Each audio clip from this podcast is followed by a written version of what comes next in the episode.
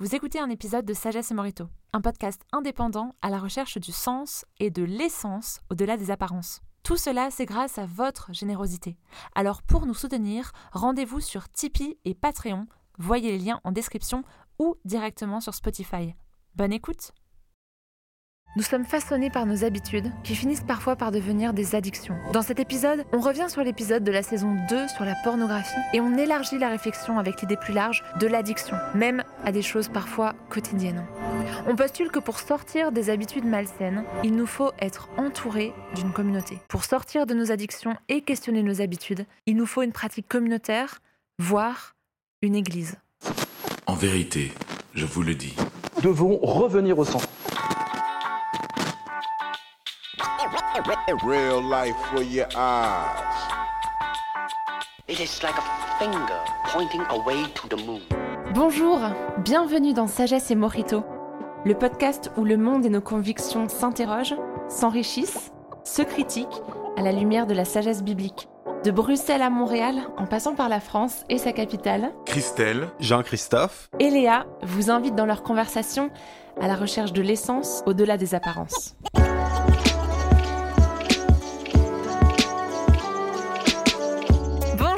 Bonjour, bienvenue dans ce nouvel épisode de Sagesse et Morito.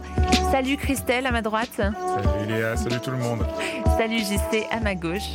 Salut Léa. Et on est super content d'être avec vous, les auditeurs, pour un nouvel épisode. Si vous aimez notre podcast, merci de penser à vous abonner et puis à euh, aimer, partager autour de vous. Ça nous aide vraiment beaucoup. Aujourd'hui, dans cet épisode, on parle d'addiction. Alors attention, on n'est pas du tout des experts sur la question de l'addiction. Euh, des aides existent, en particulier pour les formes graves. Ce qu'on veut plutôt souligner dans cet épisode, c'est que justement, il n'y a aucune honte à aller chercher de l'aide. Dans cette conversation, on aimerait aussi souligner qu'il y a en fait une dimension existentielle à l'addiction.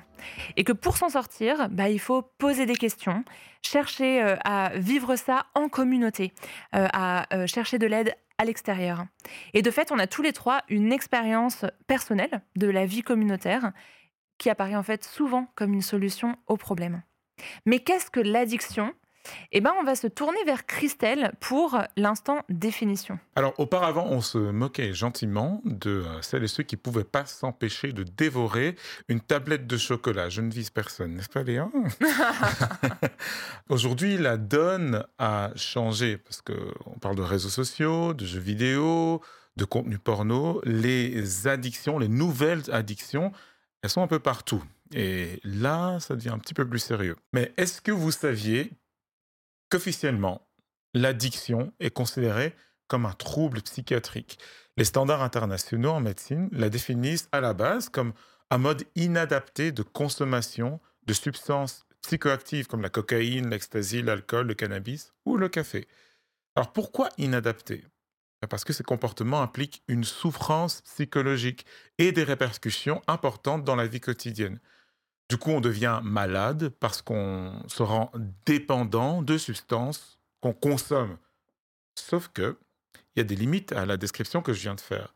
Parce que ces standards internationaux sont très sérieusement remis en cause et la science de l'addiction se rapproche de plus en plus de l'expérience qu'on en a dans la vie courante, c'est-à-dire un trouble du comportement et non pas simplement une maladie qui nous rend accro.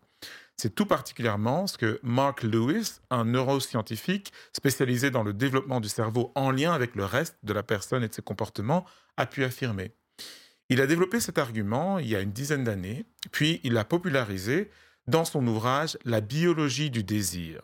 L'addiction, c'est pas juste une forme de maladie, mais un schéma comportemental qui implique notre cerveau, mais aussi le reste de notre être. Et pour en sortir, il ne suffit pas juste un traitement pour être guéri de sa maladie, mais la clé se trouve nécessairement dans notre volonté aussi, dans notre motivation, dans notre désir de changer, dans notre vision de nous-mêmes et dans notre vision du monde. Waouh, merci Christelle. Alors, je voudrais poser une question, parce qu'il faut quand même un petit instant vérité. Léa, dis-moi, à quoi est-ce que tu es accro? Quelles seraient tes Vilaine petite manie. Je crois avoir une euh, dépendance assez élevée au café.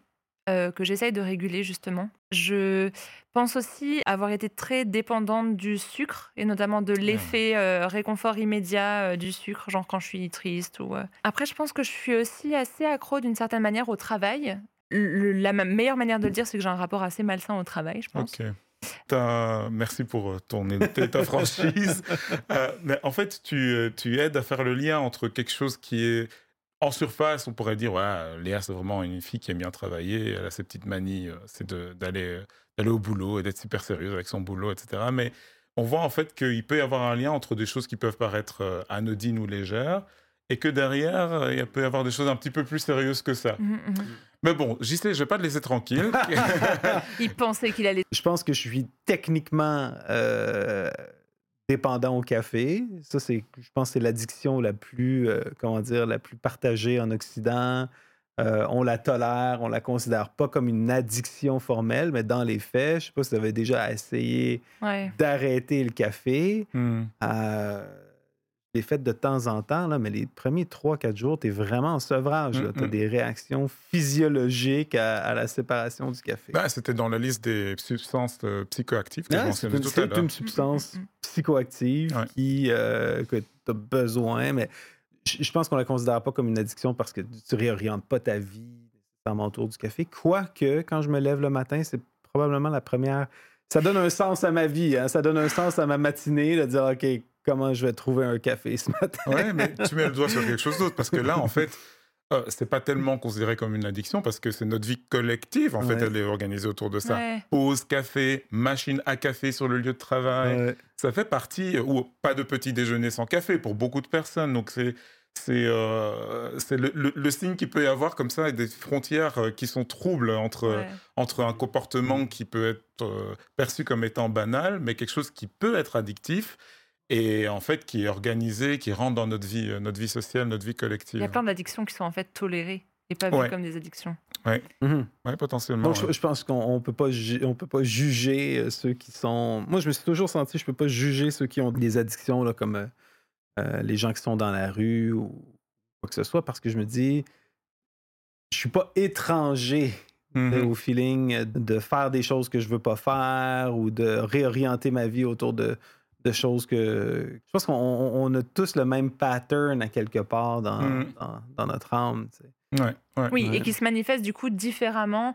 Ça peut être euh, des, des petites choses euh, sans euh, conséquences très graves d'apparence, Mhm. mais euh, finalement, euh, dans notre intérieur, enfin, si euh, je suis accro à une journée de travail, mais parce que ce que je cherche, c'est euh, l'approbation des gens, qu'on me dise bravo Léa, que, que je me sente, Mhm. euh, que Mhm. je me sente aimée, reconnue. Euh, bon, j'arrive assez facilement à voir que le problème en soi, c'est pas le travail, c'est mon rapport euh, en fait euh, cérébral et euh, émotionnel Ouais. à ce que ça va me procurer. Ouais. Ouais, puis si, si je suis pas, je sais pas, si aujourd'hui je suis pas alcoolique, c'est pas parce que je suis plus vertueux que mon, mon voisin alcoolique. Parce que j'ai l'impression, il y a aussi, comme toutes les addictions, hein, il y a une composante génétique, il y a une composante euh, environnementale. Je pense qu'au niveau génétique, je suis quand même euh, euh, sujet à ce genre d'addiction. Euh, au niveau environnemental, par contre, j'ai un bon environnement, j'ai euh, une, famille qui m'aime, qui me soutient, mais je peux facilement imaginer que euh, ça, me prendrait un ou deux événements difficiles, puis un environnement différent, puis je pourrais aisément me voir euh, sombrer dans l'alcoolisme. Mhm. Et euh, Mm. ju- juste avant, euh, on euh, essayait du coup de définir l'addiction. Tu nous as sorti euh, des, des définitions officielles. Euh, Il y a beaucoup de choses qu'on ne voyait pas avant comme pouvant être des addictions, mais qui en fait sont de plus en plus reconnues comme telles. Ouais. Euh, dans euh, la saison euh, 2 de euh, Sagesse et Morito, on parlait de la pornographie. C'est de plus en plus euh, visible en fait euh, sur les réseaux sociaux, euh, dans les médias, que euh, on peut être euh, complètement addict au fait Ouais. de regarder la pornographie. Ouais, ouais, tout à fait. Mais, mais c'est, c'est, il y a une diversité en fait de comportements qui peuvent être, euh, euh, on l'a dit, hein, d'a- d'apparence anodine, mais qui peuvent euh, en fait être euh, euh, maladifs entre guillemets. Euh, même si on reviendra sur cette idée de, de, de l'addiction comme, euh, comme, Mm. comme maladie. Moi, de mon, mon côté, c'est souvent les, crèmes hydratantes. Alors, sans doute, enfin, sûrement les gens qui m'écoutent ne le, le- savent pas. Euh, mais juste aujourd'hui, avant, avant cet enregistrement, euh, euh, quand je suis sorti de l'Airbnb où on, loge ensemble, je me suis rendu compte que je m'étais pas, pas mis de crème hydratante sur mes mains. Et j'ai eu ce mécanisme que j'ai très souvent, qui est de dire oh là là, ça va pas aller. Tant et si bien que, c'est surtout en hiver, hein, où euh, en plus j'ai la peau noire, ça, la peau blanchit en fait quand elle est sèche. Mm. Euh, et euh, et j'ai été éduqué comme beaucoup de personnes à peau noire à m'hydrater la peau chaque fois que je dois sortir. Et donc il y a ce réflexe de attention, si j'ai la peau pas hydratée, euh, les gens vont le voir. Et c'est un, un petit peu une- un lien avec le regard des autres sur moi. T'as peur de Euh, passer pour un blanc, c'est ça?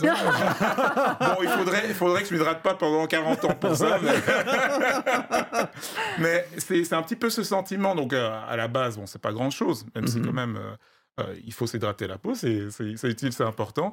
Mais il y a un lien avec l'image euh, que je peux donner euh, chez les autres. Mais il y a des choses qui sont plus graves euh, et qui pourtant peuvent paraître anodines. Moi, je pense chez moi, j'ai quand même une, une, une forme de dépendance aux écrans dans le sens où euh, ouais.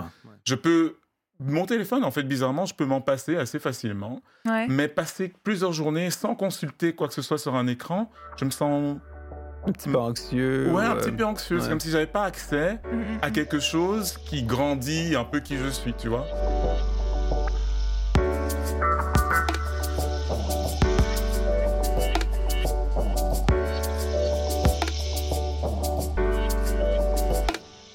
C'est là que la, la discipline, ou en tout cas l'étude des addictions est en train de changer. C'est Mm. qu'avant, on se limitait aux substances qui ont un effet euh, chimique là, sur, Ouais. le, sur le cerveau, sur le corps, puis euh, dont le retrait euh, engendre un sevrage. Donc, euh, regarder de la porno ou des écrans ou, ou mettre de la crème hydratante. Il n'y a peut-être pas d'effet physique. ben, il y a euh, des effets physiologiques, mais c'est endogène à quelque part. là. C'est- veut ben? Dans le sens que c'est ton cerveau qui, qui relâche de la dopamine. C'est pas une substance qui vient de l'extérieur. Tu vas pas être en sevrage euh, de, de, de substances que, que, que- que tu crées toi-même.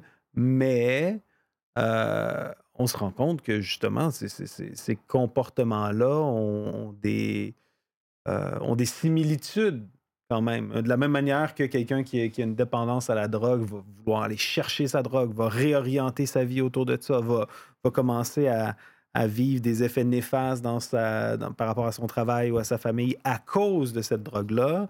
Ben, tu as des gens qui ont la même chose par rapport euh, aux jeux vidéo ou, euh, ou à la, ben non, l'alcool, c'est ça. C'est, ceux qui Ouais. sont classiquement reconnus comme des Ou à la addictions. porno. Ben oui, c'est ça, exactement. Qui vont, qui vont regarder la porno pendant le travail, qui vont, euh, qui vont réorganiser leur, euh, leur déplacement ou leur vie autour de ces choses-là. Avoir une anxiété euh, quand ça fait longtemps que tu l'as pas eu et du coup même tu es en conversation avec quelqu'un ou quoi et tu te dis ben en fait il faut que euh, j'aille euh, je sais pas moi aux toilettes ou Mhm. à l'extérieur dans l'arrière-cour et que, Mhm. que, que j'ai ce Mhm. moment-là. Moi j'ai souvent entendu ça et c'est là où on Mhm, voit mhm. le glissement s'opérer entre des choses qui pouvaient paraître anodines avant euh, ou euh, des euh, petites Mhm. manies comme tu le disais, des choses bon, voilà c'est c'est juste de l'ordre de cette personne qui fait ceci et cela.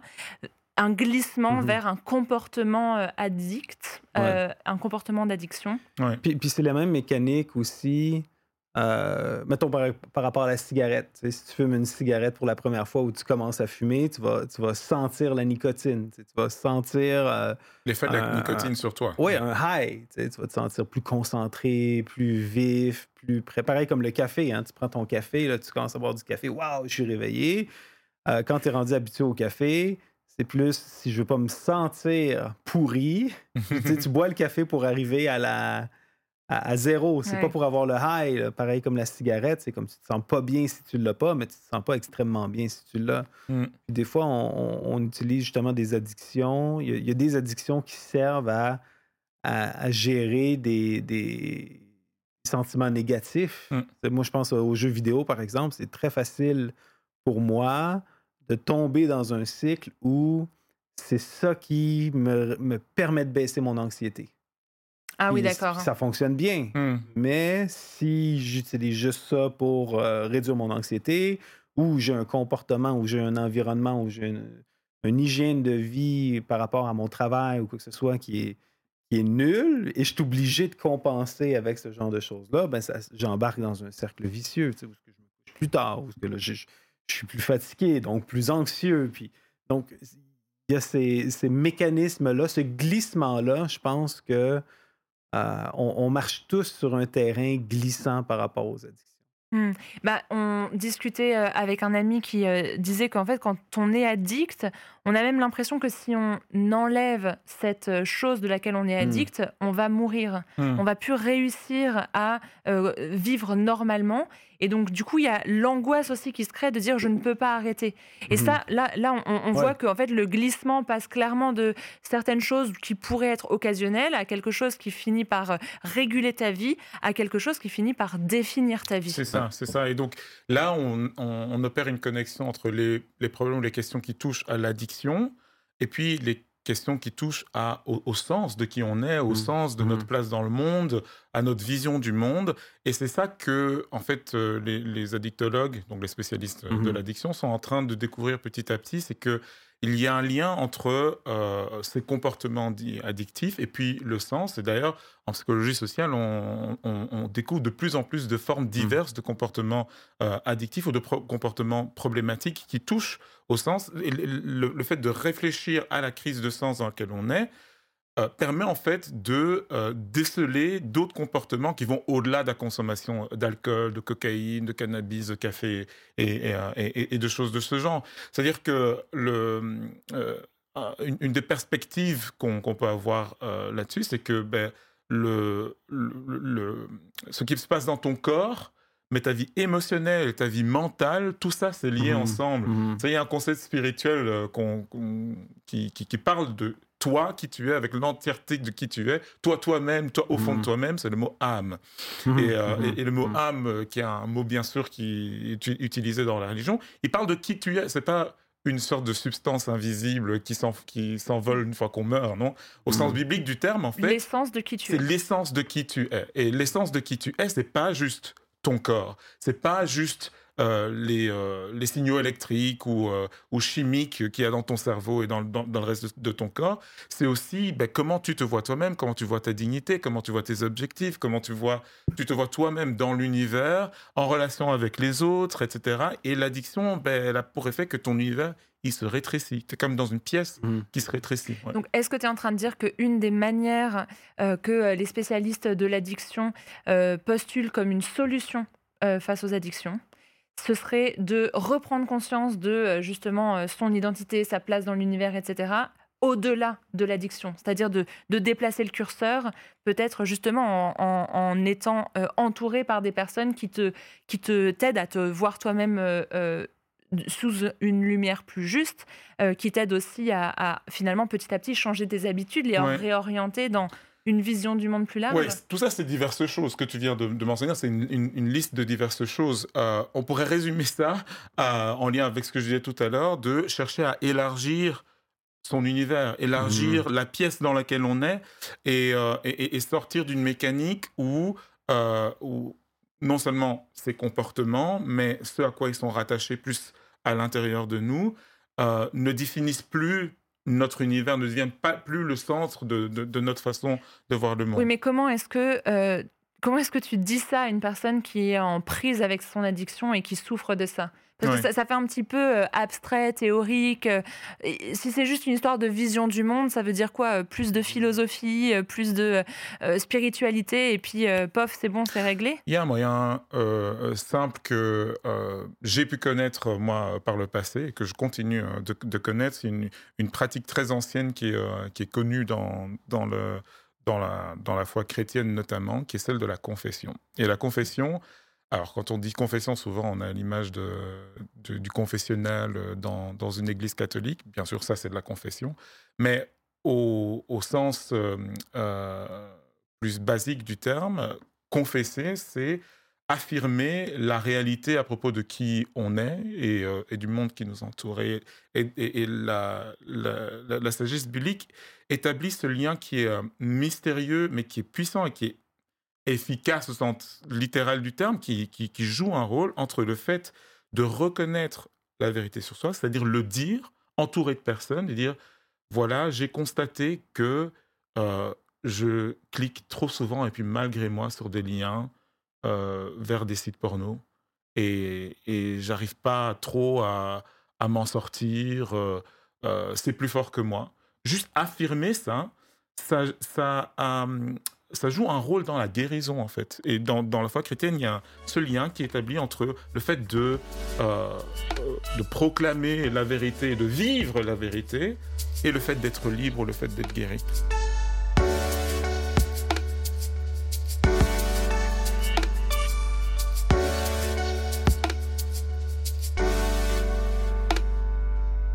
Est-ce que c'est pour ça que euh, dans euh, le euh, programme des alcooliques anonymes, euh, généralement, euh, une rencontre va commencer en euh, euh, disant son prénom et en disant je suis malade alcoolique. Hmm. Mm. Euh, ça dans un cadre communautaire. Est-ce que c'est un petit peu euh, le principe là? On se rend compte que euh, la dimension communautaire euh, au traitement est, est importante parce qu'à quelque part, le sens, c'est pas quelque chose qu'on fait tout seul, c'est quelque chose qu'on vit presque tout le temps en communauté. Le fait de donner du sens? De donner du sens à la Mm. vie. Puis, mais, euh, dans cette saison-ci, par, par exemple, on parle continuellement de la question du sens, puis on vient tout le temps à la question de, de l'arché et du telos, donc le commencement, puis la finalité, donc notre- qui est-ce qu'on est dans notre origine, puis base, où est-ce qu'on se dirige. Puis les gens qui travaillent avec justement des, des dépendants, des addicts, là, des travailleurs de rue, par exemple, ou même des gens qui ont, qui ont- qui ont des membres de la famille qui vivent avec des dépendances comme ça, euh, constatent que euh, donc, quelqu'un qui a besoin d'héroïne dans sa journée, sa vie est orientée autour de. Hmm. Personne qui cherche de la drogue, c'est comme, même si elle va, elle va arriver, puis elle va te parler d'une chose ou d'une autre, tu sais que derrière les apparences, derrière la flatterie, derrière la- l'attitude amicale, elle a un seul objectif, puis c'est de trouver les moyens d'aller chercher sa prochaine dose. À quelque part, on est tous un petit peu comme ça, dans le sens que on a un état initial, on a un objectif, puis on a un sens. C'est juste que la, drogue ou la substance dans la vie de cette personne-là a pris toute la place. Donc, ce que tu disais, le mal de l'orientation, c'est avoir de la peine en tant qu'être humain à s'orienter là où il faut. C'est ça. c'est Et que la, c'est la drogue vient, euh, la drogue, l'addiction en général, pardon, vient euh, encore plus désorienter cette C'est orientation. presque comme euh, il y, a- il y a une image spirituelle aussi d'être possédé. Hein? Puis souvent, les, les, les- je suis pas en train de dire que les dépendants sont possédés par le démon, mais il y a quand même cette Mais image-là dépossédé de, soi-même. déposséder de soi-même, Voilà, de voilà, perdre voilà. le contrôle sur qui on est, puis Mhm. d'être asservi. Encore une fois, euh, il y a certaines substances qui sont, qui sont complètement inutiles. Ben, ils sont utiles parce qu'ils gèrent, euh, ils aident la personne à gérer son anxiété. C'est juste c'est une substance qui est tellement addictive que, que c'est que c'est mauvais. Dans la Bible, il y a cette image-là d'être de- tout m'est permis, mais tout m'est pas utile, tout m'est permis, mais je me laisserai asservir par rien. Il y a vraiment cette, cette conscience-là que l'utile peut facilement devenir un maître. Hmm. Puis, euh, pour revenir à la question communautaire que, que- que tu, que tu posais, c'est que une des manières de se réorienter, c'est de le faire à travers une communauté. Maintenant, je veux dire, le faire à travers une communauté n'exclut pas une intervention médicale. Aujourd'hui, par exemple, il y a des, médicaments qu'on peut donner qui vont, qui vont, dérailler un, petit peu le mécanisme de renforcement comportemental. Euh, des médicaments, par exemple, qui euh, les gens vont prendre ça une fois par jour ou avant de boire de l'alcool, puis euh, le côté comme euphorique euh, de l'alcool, ben va, va pas paraître. Il y a comme des, Ah, donc des- ça des- va, ça, ça va, ça va enlever l'effet souhaité par l'addiction et donc euh, avec l'objectif de la réduire. Ça va bloquer des récepteurs dans le cerveau qui, eux, servent à renforcer le comportement et l'addiction.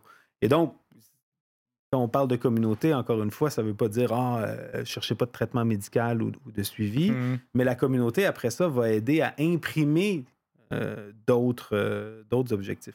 La vie religieuse, à quelque part, ou l'adoration, quand nous, on chante ensemble euh, à l'église ou quoi que ce soit, euh, c'est une forme de, de culture d'un autre objectif, d'un autre sens, réorientation. de réorientation. Mhm. Un peu comme un, un aimant, c'est comme tous les, les éléments de l'aimant sont, sont alignés dans le même sens. C'est ça qui fait qu'un fer devient magnétique. Ben, de la même manière, je pense qu'une communauté t'aide à euh, réorienter tes désirs. Ouais, puis on a tous conscience que euh, selon l'environnement dans lequel on se trouve, selon notre entourage et euh, ses préoccupations, on va être plus poussé à faire telle ou telle chose, pas faire telle ou telle chose.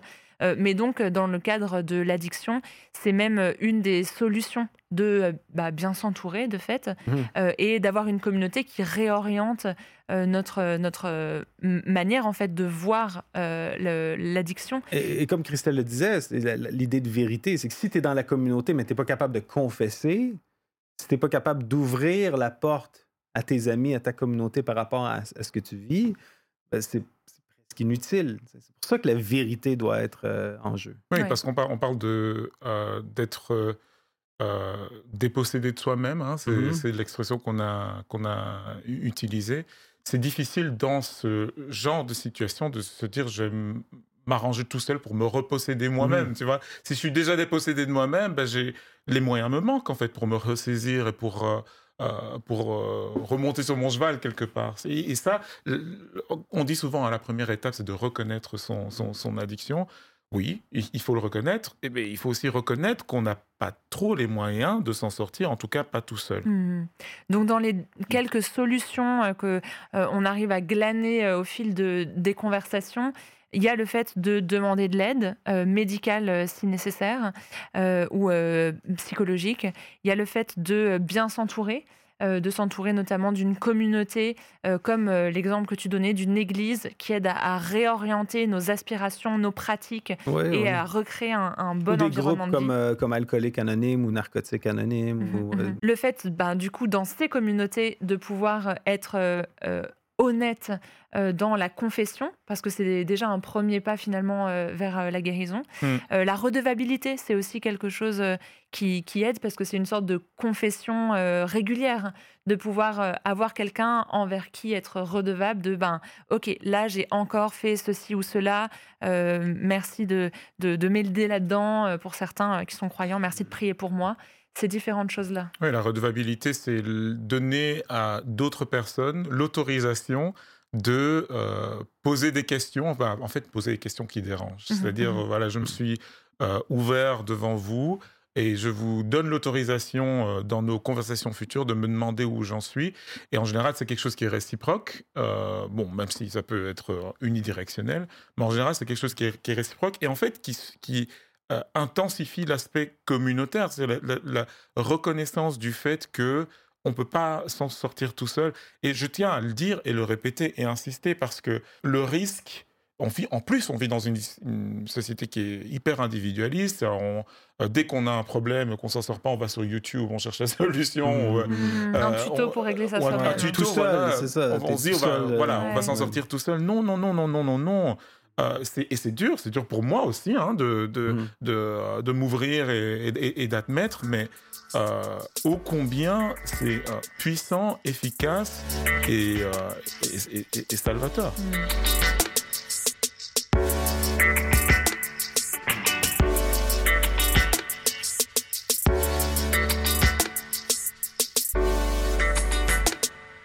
au-delà même de la communauté, parce qu'on n'est pas juste dans le, psychosocial, dans le communautaire, euh, c'est qu'on croit aussi dans un Dieu qui agit, qui agit dans l'âme de la personne. Dieu se présente dans la Bible comme l'alpha et l'oméga, le commencement et la fin, l'arché et le télos. Dans le fond, cette, idée-là du sens, ben, c'est lui qui est à l'origine de l'univers, il crée l'univers, il nous met dedans, il se révèle à nous, il nous aime, puis à quelque part, la finalité de l'univers, c'est qu'on réponde à cette, révélation-là, qu'on l'aime en retour, puis qu'on le connaisse, puis qu'on se, euh, soit connu par lui. Et à quelque part, je, suis persuadé que Dieu peut aider euh, les gens à sortir de leur dépendance, sortir de leur addiction. J'avais lu quelque part que la conversion religieuse, en fait, c'est une. on- les scientifiques ne comprennent pas exactement pourquoi, mais c'est une des, des manières euh, de sortir euh, d'une addiction. Ils ne comprennent pas pourquoi certaines personnes peuvent, suite à une conversion religieuse, passer de l'alcoolisme à la sobriété. Je ne suis pas en train de dire que ça arrive pour tout le monde, tout le temps, de la même manière, puis que c'est.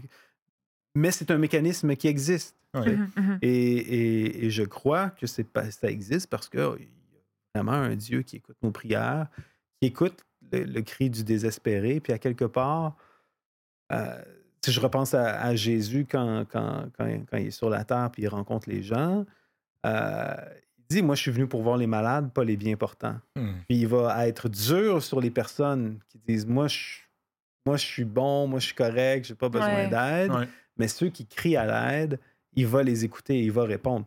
Donc, on a le même Dieu aujourd'hui. Euh, si quelqu'un crie à l'aide de Dieu, moi, je, crois dans- je, crois- je suis persuadé que Dieu va l'écouter et il va répondre. Et c'est pour ça que euh, on commençait euh, l'épisode avec euh, peut-être euh, un ton assez léger euh, sur euh, les choses dont on se sent euh, dépendant, euh, les choses. euh, voilà. Euh, c'était un, un- un ton euh, plutôt euh, conversationnel, c'était euh, confessions intimes, mais à la sagesse et morito, avec Ouais. surtout beaucoup de morito.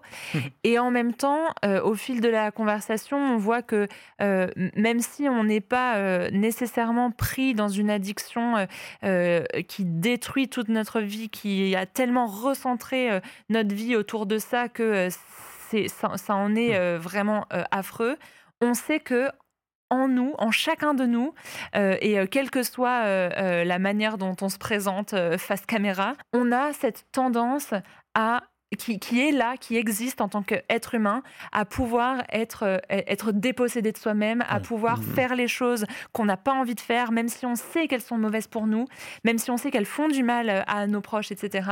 Et, et du coup, il ne s'agit pas du tout d'être euh, d'être dans le jugement, euh, de, de, de, se croire supérieur, de se dire ah, c'est bon, moi, cette question, euh, Mhm. je me sens pas concerné. Mais au contraire, plus on se sent concerné, mieux on peut en fait comprendre les autres et puis euh, réussir à les aider. Euh, et puis moins on, moins on diabolise le truc, Ouais. euh, plus on peut bah, justement faire corps, faire communauté tous ensemble, Ouais. Mhm. en essayant de s'en sortir et de Mhm. euh, sortir de ces addictions. Oui, et euh, c'est important de, de- de redire ce que tu viens de dire, de dire aussi que l'addiction, même si ça peut commencer, et justement parce que ça peut commencer par des choses qui semblent légères, triviales, innocentes, peut mener loin, peut mener très loin, peut nous amener à faire des choses très graves, en fait, hein, qu'on regrette et qu'on peut regretter amèrement jusqu'à, jusqu'au bout de sa vie. Donc il faut vraiment faire attention. euh, très attention, ne pas trop avoir foi en soi-même. Ouais, c'est ça. Et ça, euh, euh, ça nous rappelle aussi, bon, voilà, je, moi, je, je pars en tant que chrétien, je réalise que recevoir une révélation de quelle est la vérité à propos de qui je suis, à propos de qui Dieu est, et de réorienter ma vie euh, autour de ce Dieu-là, euh, me force, si je le fais avec honnêteté, si je le fais euh, avec ardeur, quoi, je, je- voilà, c'est pas 100% du temps, mais quand même, l'intention, l'intention est là, me force à me voir, moi, sous un autre regard. Et je sais, personnellement, que si j'avais pas euh, ce soleil au centre de mon système solaire, Mhm. euh, je chercherais à m'en sortir par d'autres moyens. Et je suis à peu près sûr à 100% que euh, j'aurais pu foirer ma vie plus d'une fois en, en cherchant simplement à m'en sortir par mes, mes propres moyens. Euh, une, une- une chose simple que moi j'ai faite et qui m'a énormément aidé, non pas spécifiquement par rapport à l'addiction, mais simplement pour trouver du sens dans ma vie, bah, c'est de d'ouvrir euh, un de ces quatre livres qu'on appelle les Évangiles, qui est une des Mhm. biographies euh, de la vie de Jésus, et de redécouvrir ce Jésus qui se présente comme le Sauveur, qui demande aux gens de le suivre, et donc qui demande aux gens d'orienter leur vie par rapport à lui. Et de le prendre au sérieux. Et de laisser derrière ce qui orientait leur vie. Ouais, Que exactement. ce soit bon ou mauvais, hein. C'est comme euh, quitte, quitte ta famille puis suis-moi. C'est ça. Quitte tes richesses et suis-moi. Et une fois qu'on le prend au sérieux, ben, euh, on commence à réfléchir à ce qu'il veut dire, aux implications de ce qu'il veut dire, et, et s'il est vraiment celui qui, qui- qu'il est, ben, est-ce qu'il va agir comme il, comme- comme il le promet?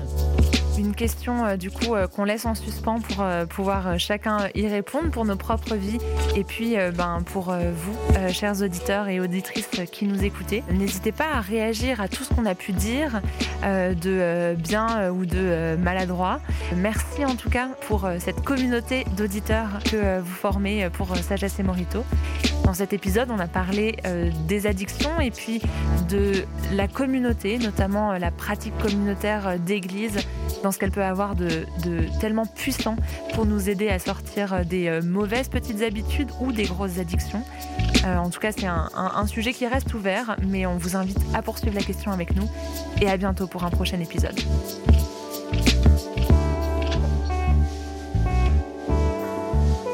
Merci d'avoir été avec nous pour ce nouvel épisode de Sagesse et Morito. Vous pouvez nous retrouver sur imagodei.fr, toutes vos applis de podcast. N'oubliez pas de vous abonner et de nous mettre un petit pouce bleu ou quelques étoiles. Pour nous rejoindre dans l'aventure, vous pouvez nous soutenir sur les plateformes de dons Tipeee ou Patreon. Merci et à bientôt dans Sagesse et Morito.